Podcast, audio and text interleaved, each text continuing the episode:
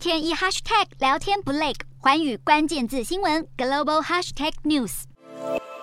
美国总统拜登日前表示，将在近日与中国国家主席习近平通话，这是继今年三月之后，拜习两人再度对话。外界关注两人对话中会谈及哪些议题。不过，有美国政府官员对外声称，关税不会是这次拜习通话的重点，讨论的内容将会涉及一系列的双边、区域和全球问题。显然，美中关系要透过经贸议题来改善的机会并不高。拜习两人将可能就台海局势、俄乌战争及全球冲突等议题。展开交锋。今天的国际新闻评论要来谈谈，二零二二年拜习两人第二次通话的目的为何？就当前国际情势来看，美中双方关系有机会缓解吗？还是依旧各说各话，没有交集呢？最近一次拜习通话是在今年三月中旬，当时两人聚焦的话题是俄乌战争。美国向中国表明不要支持俄罗斯入侵乌克兰，以及不得向俄罗斯提供任何援助的立场。不过，相对于美国明确的态度，中国对于俄乌情势的反应却是。相当暧昧，可以说中国不谴责俄罗斯的侵略行为，以及对乌克兰处境的认知，都难以获得美国的信任。恐怕在这次的通话中，习近平应当还是答非所问。一直以来，美中两国一直保持着竞争大于合作的关系，无法回到过去的荣景，这已是客观的事实。尤其自拜登上任以来，美国无论在双边、多边机制上，都是要防范中国对国际秩序及美国地位的冲击，让外界认为美中互动往往是形式意义。高于实质意义，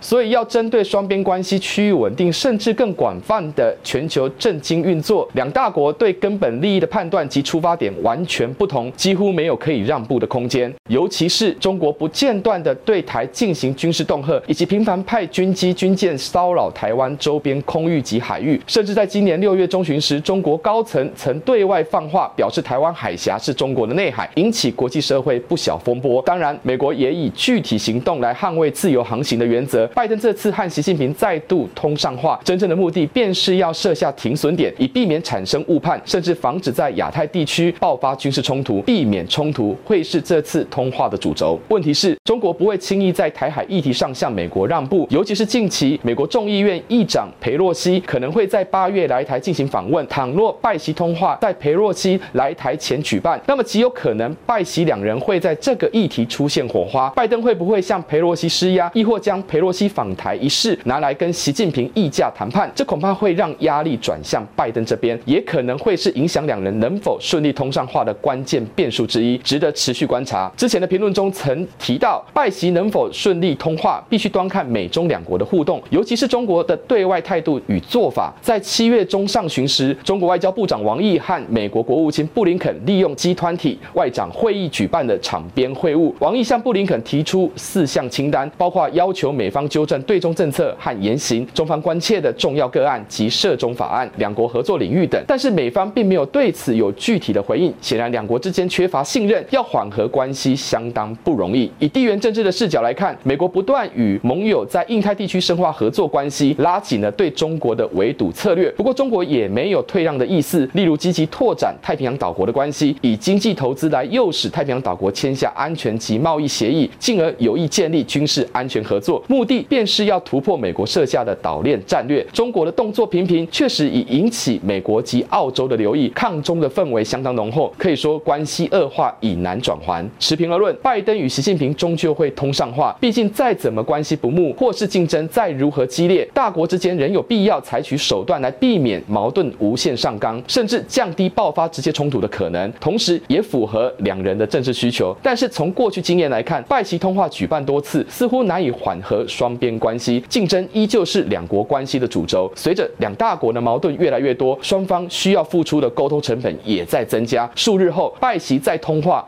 能带来的效果如何，恐怕难以撼动整体情势的发展。洞悉全球走向，掌握世界脉动，无所不谈，深入分析。我是何荣，环宇全世界全新升级二点零版，锁定每周三、周六晚间九点，环宇新闻 MOD 五零一中加八五。凯播二二二以及 YouTube 频道同步首播，晚间十点完整版就在环宇全世界 YouTube 频道。